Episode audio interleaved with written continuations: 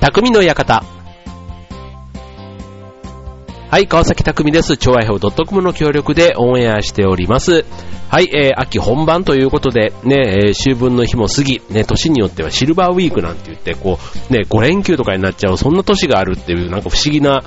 なんか、シルバーウィークの仕組みっていまいちね、えー、何と何が繋がって、なぜ5連休になったのかっていうのがなんかこう、思い出せない。5連休なりましたよね、なんか一回ね。うん。っていうところなんですけども、あの、多分思い起こせば、多分、敬老の人ね、あの辺がくっついてうまく、ね、なるはずなんですけど、ね、なんか、不思議な祝日の並びですが、ね、これがなんか、あの、数年に一回しか来ないというところがまたちょっとやきもきしちゃうというか、ね、こう、あの、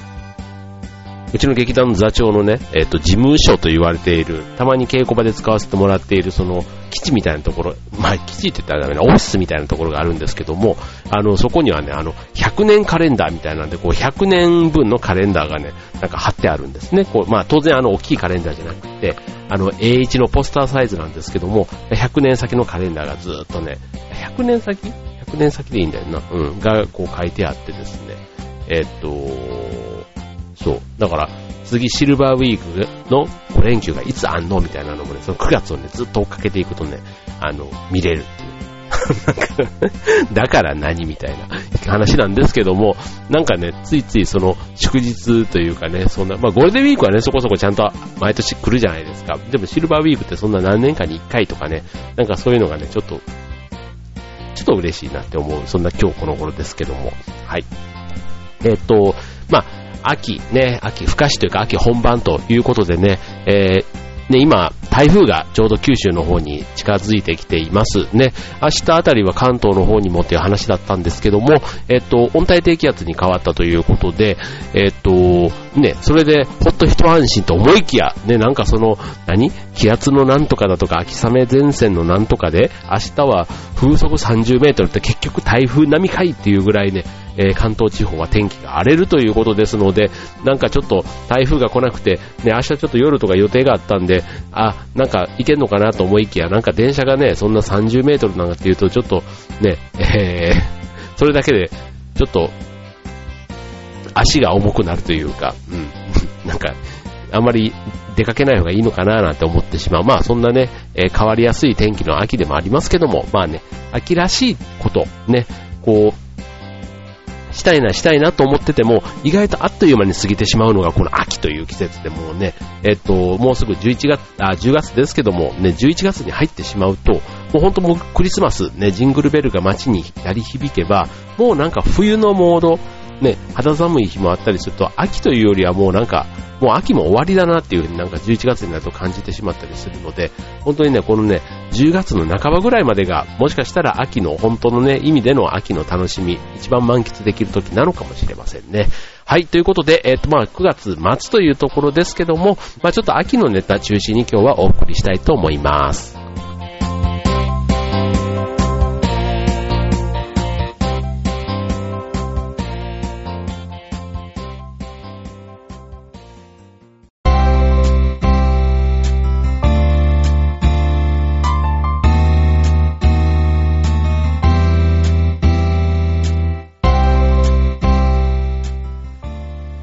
はい、えっ、と、今日のテーマは、えっ、と、秋のネタということでね、えーまあ、たまにはね、まあ、テーマといってもちょっとバクッとしたね、そんなテーマもいいかなと思うんですけども、まあ、秋のネタ。まあ、先日ね、えっ、と、秋分の日、え火曜日、ね、9月23日、秋分の日でしたけども、えっ、と、こちらね、まず秋分の日ってこう、ね、春分の日、春は春分、あと秋は秋分ということで、なんか昼と夜の長さが同じになるってね、一般的に言われてるんですけども、実際にはね、昼の方が長い。ですね、これ秋分の日の。あの、日の出日の入りっていうね、そこがまあ、昼間、昼と夜っていうところで言うと、まあ、実際には昼の方が長いというところで、あの、なんですよ。はい。まあ、ということで、これはちょっと豆知識ね。うん。で、まあ、このね、一応秋分の日を境に、夜がどんどん長くなっていくということで、日の入りがね、早くなって、まあ、5時半とかね、6時ぐらいになったらもうなんか暗くなってくると、ね、ちょっと、あの、もったいないなって、逆にあの夏場のね、6時半ぐらいになっても明るい、あの、なんか嬉しさみたいなところってあると思うんですけども、うん。まあ逆にね、その夜が長くなる分、あの、ね、空気が澄めば、まあ、夜景とかね、そういったものも楽しめる時間が増えるということで、まあ、その季節に合った、やっぱり日本の四季があるっていうのはとても素晴らしいことって思うわけですけども、あの、あとね、まあ、この暑さ、ね、えー、暑さ寒さも彼岸までということでね、えー、まあ、暑さ、ね、ちょうどあの、秋分の日の前後3日がね、えー、お彼岸ということで、えー、これからね、この秋分の日を境にどんどん涼しくなっていきますので、まあ、扇風機もね、えー、うちね、結構ね、年がら年中ね、扇風機、あの、天気が悪かったりすると部屋干しするじゃないですか。そうするとね、洗濯物に扇風機をこう当てて、うん、こう、乾かす。まあ、乾燥機でもいいんですけども、うん、なんかそういうことをね、やってたりするんで、結構ね、えっと、何台かある扇風機の中の1台はね、常にあの、フル稼働ということで、あの、うん、まあそういう家なんですけども、まあだからね、冬とかに扇風機があるとね、えって、ぎょって、あの、お客さんとかたまにあの 言われることはあるんですが、まあ事情を説明するとね、まあ別にそれ以上ね、えー、広げるネタでもないから、ふーんっていう感じで終わるところなんですけども、はい。えー、まあこういうね、でもちょっと話違うんですけども、あの、部屋の整理、まあ、せんあのこういう扇風機を片付けたりだとか、ね、なんかこうゴソゴソするのも、やっぱりね、夏は暑いじゃないですか。で、やっぱりどっかでね、なんか作業するにもエアコンが欲しいなって思ったりするので、うん、なんかそういうことをするのは、やっぱりまあ、冬は冬でね、まあ、ちょっと着込めばいいんですけど、やっぱり寒いじゃないですか。だから水仕事とかね、ちょっと雑巾使ってなんとかってやるんだったらね、ちょっと涼しめの秋って意外とおすすめなのかななんて。ね、湿度もね、どんどんどんどん、ね、えー、まあ乾燥しやすくなるとも言うんですけども、まあ湿度がね、えっ、ー、と、下がると、まあそういうところも、えー、片付けとかね、部屋の掃除なんかもそんなに億劫じゃないかななんて思いますよね。うん。あとまあ涼しいからね、いろんな作業がなんとなくはかどる気分になる。やる気になるというか、暑いからちょっと集中力がなんて言ってるところもね、まあこの、これからね、涼しくなっていくと、うん。まあ、自分の中ではね、なんかそういうのがきっかけで、やれることが時々ある、時々というか、うん。やっぱ暑いとね、なんかもう、それだけ体力を消費して、やっぱり疲れちゃうんでしょうね。うん。だから、なんか秋、結構、秋冬？うん。冬の方が、でもね、またね、温まったら寝ちゃったりするから あの、はい。なので、秋、秋は、うん。まあ、運動とかするにもやっぱりいいですからね。はい。まあ、えっと、そういうことでね、まあ、彼岸、えー、お彼岸の時期でもある、この時期ですよね。で、あとね、えっと、あんまり知られていない、この時期の、えっと、話題もちょっとこの後ご紹介したいと思います。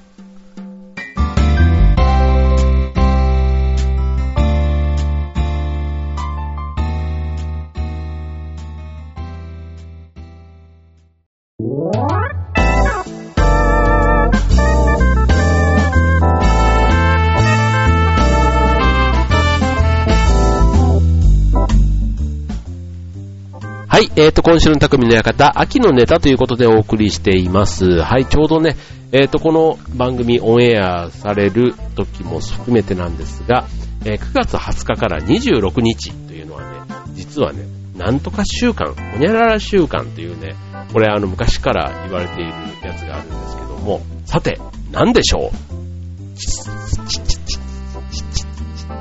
チンはい。正解は、動物愛護週間ということでね、はい。まあ、なんとなくね、聞いたことある、ね、えっ、ー、と、習慣の名前、いろんな読書習慣とかなんとか習慣ってこういろいろあるじゃないですか。まあ、この9月20日から26、ね、まあ、読書の秋にちなんでというところで、えー、あ、読書の秋じゃない、えっと、動物愛護の、だ、ね、あの、読書の、読書習慣が秋って言ったらまだね、わかりやすいんですけども、この動物愛護習慣が、なぜこの時期かというところは、えー、調べてみてください。なんですけど、あの、この20日から26月そうっていうのは間違いがないことなんですね。だからまあ動物について考えましょうという、まあそういう時期だし、あの、気候もいいから、まあ動物たちとこう散歩をしてとか、ね、なんかそういうことなのかもしれませんけどね。はい。まあ動物ね、えー、っと、我が家は、まあ動物と言っていいのか、まあ金魚がいるんですけどね。うん、まあ金魚当に子供たちが一生懸命育てていても、今となっては金魚というかもう、なんか、あの、コインのミニチュア版みたいなぐらい、ちょっとでかくなってきてですね、ほんとヒゲだけ生えてない、まあでも、そんだけね、金魚も大事に育てれば結構ね、えっ、ー、と、金魚すくいみたいな金魚だったんですけども、あの、大きくなってきているんですが、なんかこうね、えっ、ー、と、コミュニケーションの図れる動物ってね、ここ数年というか、生まれてこの方ほとんど買ったことがなくてですね、うん。自分でね、うん。で、買ったことがなくて、まあ、そうするとコミュニケーション取れる動物で、一番身近なのってやっぱ犬猫じゃないですか。うん。なんかこうね、最近それこそあの YouTube とか、あの Facebook とかでもいろんな人が、こう動物に癒されるだとか、こう動物のちょっとね、こういう珍しい動画とかをいろいろアップしてたりするのがこうシェアされて、ね、見る機会とかもあったりしますけども、うん、まあなんか、犬猫のね、こういう、ほんと家族のような、うん、ただね、やっぱ寿命ってね、犬とか猫とか、まあ10年ちょっと、まあ10、生きても15年ぐらいですか？うん、っていうところなんで、まあどうしてもね、お別れを言う機会の方が多分、普通の感覚で言うと、そういう機会の方が多分多いのかなと思って、そこがね、やっぱりね、辛いなって10年も一緒に、しかも感情がね、映るわけじゃないですか。なんかそこのね、見送るのの辛さというか、うん、なんか、ね、こう、まあ、その分ね、思い出というか、ね、本当買い続ける人はずっとね、買い続けるじゃないですか。もう2代目、3代目じゃないですけど、だからまあ命の連鎖というか、まあ、当然ね、えっ、ー、と、その、ね、動物のこう、寿命というのがね、あらかじめ決まってるわけですから、まあその中でね、その動物が幸せな人生というか、人生じゃない幸せな一生をね、送れれば、まあそれで別にあの、ね、あの、まあ、死んじゃうこと自体は悲しいですけども、まあそれ以上にね、なんかこう、あの、どこって話でもないのかなっていうとこなんですけども、やっぱりね、なんかそのね、例えば病気になったとかってなると、ね、こう、ね、自分の子供みたいな感覚でこう育てていくわけじゃないですか。だからね、その、こうね、自分の子みたいな言い方でね、こうペットのことを言ったりしますけども、そういう、ね、えー、情がやっぱり映った動物、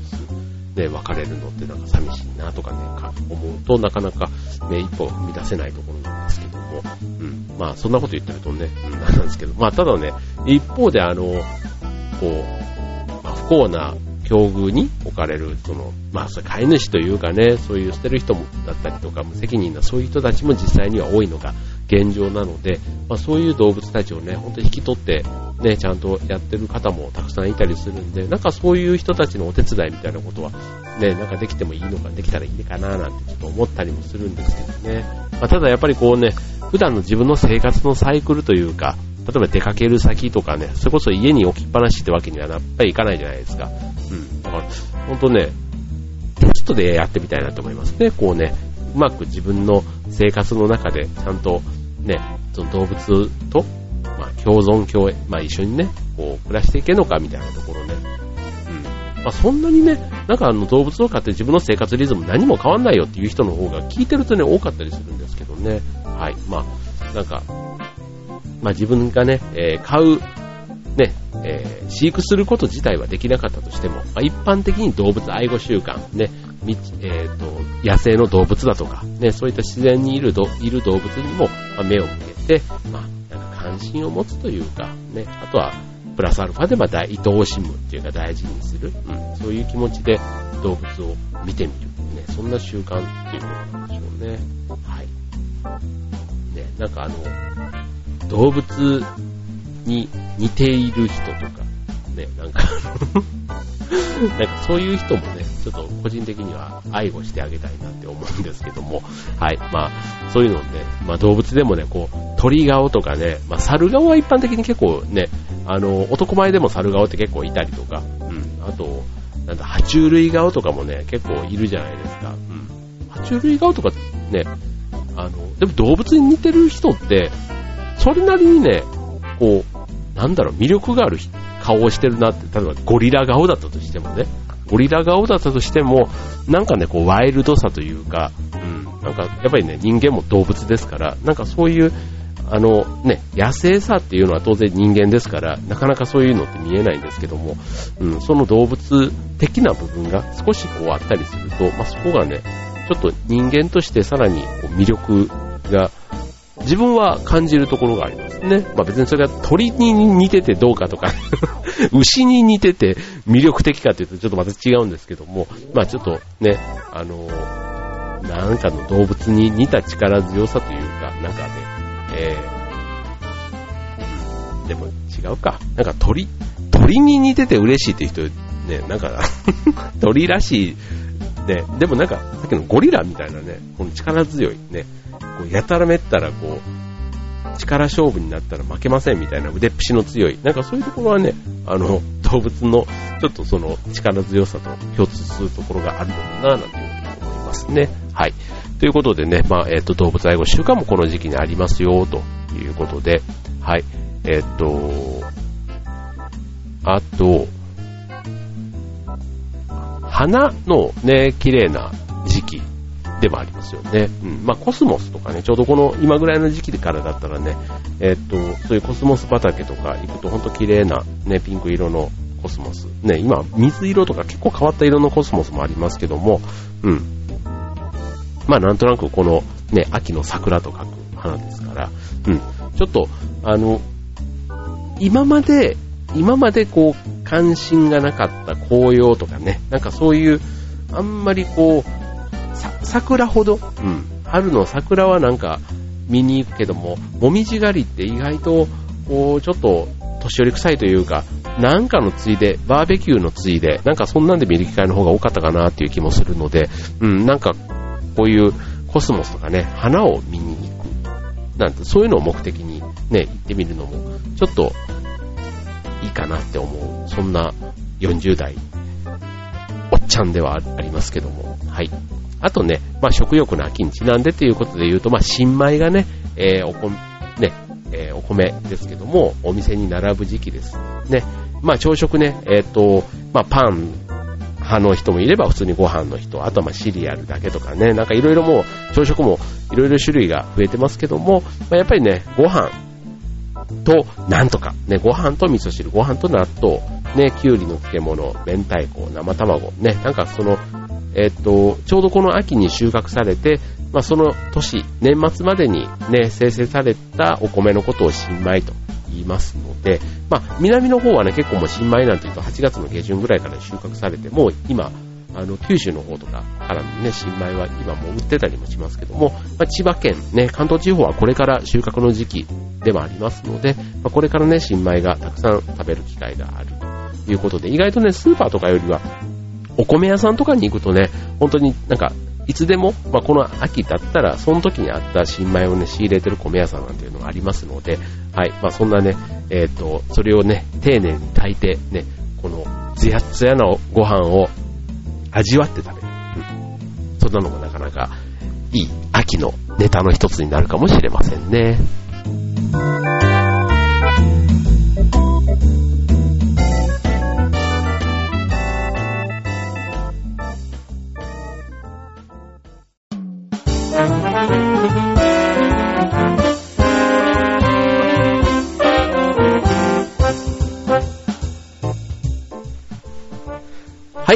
ことで、えっ、ー、と、今週の匠の館、秋のネタということでお送りいたしました。ね、えっ、ー、と、もう本当エアコンは最近はめっきり使わなくても一日気持ちよく過ごせる。ね、ちょっと暑ければ扇風機をちょっと気持ちつければいいかなっていう、そんな天候が続いていますので、えー、結構ね、春眠暁を覚えずじゃないですけど、ほん、そういう気候のいい日だと、秋眠、ね、秋も全然暑さでね、朝を起こされるとか、ね、あとは布団を蹴っ飛ばしても、こうね、寒さで夜目が覚めちゃうとか、ね、どっちもない、ちょうどね、えっ、ー、と、薄いタオルケットなんかがあれば朝までぐっすり眠れる、ね、そんな季節だったりもします。はい。まあ、そういう意味ではね、気持ちいい、あの、質のいい、高い睡眠がね、こう取れる時期なのかな、なんていう気もしますよね。うん。あの、まあ旅行のシーズンだったりもするんで、こう枕が変わって眠れないなんていう人もね、いたりしますけども、まあこうね、気持ちいいところにね、こう、秋、ね、旅行も出かけて、ね、質のいい睡眠をね、あの、枕もね、結構いい旅館とか行くと、選べ、ね、枕を選ばしてくれるところがあったりとか、うん。で、あと、ね、自分用のマイ枕も、こう、ね、年々によってこう買い替えて、まあ、ね、値段もピンキリではありますけども、ね、こ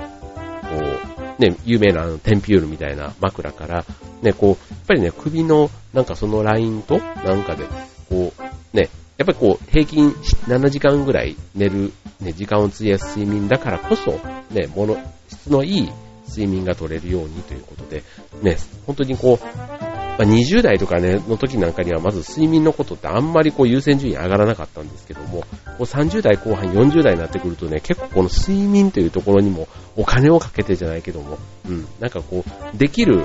ね、個質の向上は図りたいなというふうに思うわけで、はい、まあちょっとね、秋、だからこそね、えー、いろんなね、欲が結構、あの、欲張っちゃいたい。